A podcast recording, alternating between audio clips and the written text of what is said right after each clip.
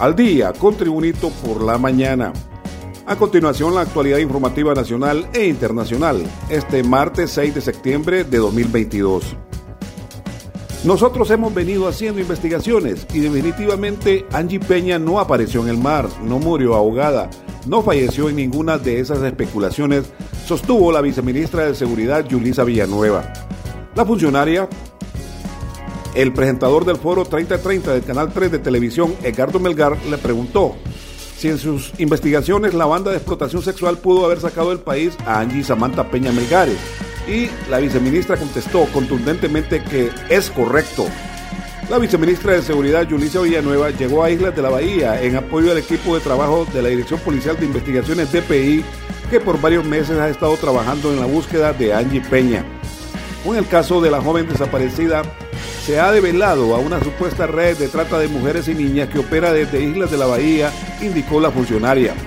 Por eso estoy aquí, en Islas de la Bahía, visualizando y diagnosticando la situación en lo que a nosotros nos compete, señaló la viceministra de Seguridad, Yulisa Villanueva, en relación al caso de la joven desaparecida Angie Peña, quien se extravió desde el 1 de enero pasado cuando andaba en turismo junto con su familia en Roatán, Islas de la Bahía. Más noticias con Tribunito por la mañana. El norteamericano Gary Johnson, que enfrenta a la justicia hondureña por los delitos de trata de personas y pornografía infantil, tenía una peculiar forma de enviarle saludos vía WhatsApp a sus conquistas. En un vídeo en poder de la tribuna se observa la forma en que trataba a sus amores, posiblemente algunas menores de edad, según lo establecieron las investigaciones de la Policía Nacional. Se le escucha decir frases cariñosas e incluso le tira un beso y le declara su amor a la persona a la que le mandó el vídeo. El estadounidense fue detenido en Roatán, Islas de la Bahía, luego que la Policía Nacional rescatara a una niña de 12 años a la que mantenía secuestrada. Además, se le vincula con la desaparición de la joven Angie Peña. Continuamos con Tribunito por la mañana. Un sismo de 5.5 grados en la escala de Richter, magnitud se registró la madrugada de este martes a 3 kilómetros del río Estero Real en Nicaragua, según el reporte de la Secretaría de Estado en los despachos de gestión de riesgos y contingencias nacionales de Honduras, COPECO. Tuvimos un sismo a eso de las 1.35 de la mañana en Nicaragua, a 11 kilómetros de profundidad. Ese fue su epicentro. Este evento lo catalogamos como un, uno relacionado de fallamiento local, informó Víctor Ortega de Copeco. Además, precisó que el sismo se llegó a sentir en los departamentos de Chuluteca, Valle, Francisco Morazán y algunos sectores de El Paraíso. Víctor Ortega de Copeco subrayó que el sismo se registró a la 1.35 de la madrugada en Nicaragua, a 11 kilómetros de profundidad, y ese fue su epicentro. El evento fue catalogado como uno relacionado con fallamiento local. Este es su reporte de noticias de Tribunito por la mañana. Continuamos con las noticias. En los primeros días de septiembre, el tipo de cambio de referencia de la moneda nacional registra una devaluación de 5 centavos, comportamiento que según expertos está influenciado por la actividad de la oferta y demanda de dólares en el mercado nacional.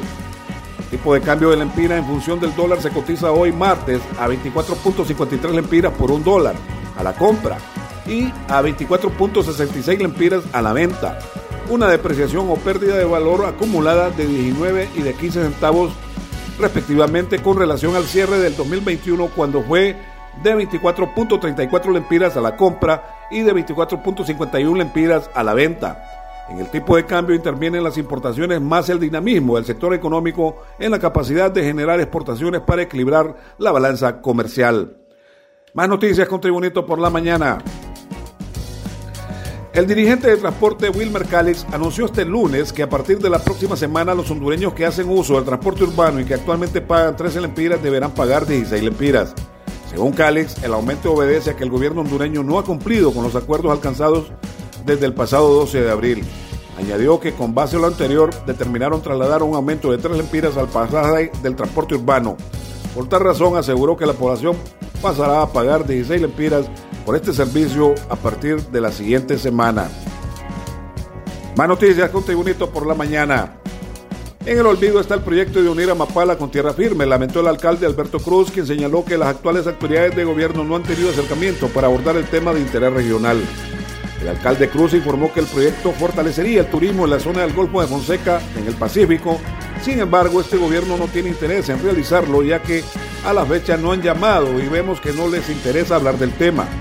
El funcionario edilicio informó que el Banco Centroamericano de Integración Económica ya aprobó el préstamo de más de 200 millones de dólares para la ejecución del proyecto logístico integral de desarrollo del Golfo de Fonseca. El proyecto logístico integral consiste en la construcción del puente de 2.016 metros de extensión desde Coyolito a Amapala, el cual estaría generando empleos directos e indirectos, ya que Amapala cuenta con una población de unos 15.000 habitantes, explicó el alcalde Cruz. Más noticias con Tribunito por la mañana. En las noticias internacionales, desde Londres informa.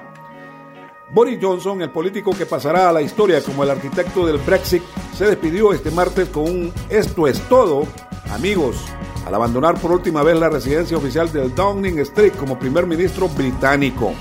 Johnson, que anunció su renuncia en julio tras la rebelión de numerosos miembros de su ejecutivo, viajó después a Escocia para presentar formalmente su dimisión a la reina Isabel II de 96 años en el castillo de Balmoral, un acto constitucional de rigor.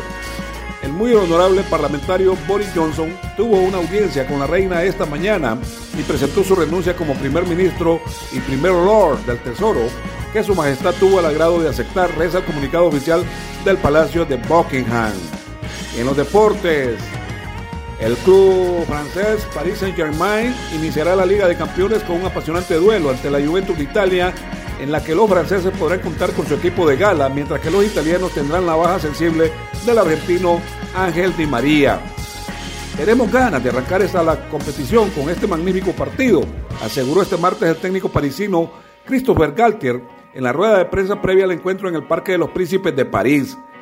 Galtier podrá contar con todo su plantel después de que el centrocampista portugués Vitina se entrenó hoy con el equipo tras haber quedado tocado en el encuentro liguero el sábado pasado ante el Nantes.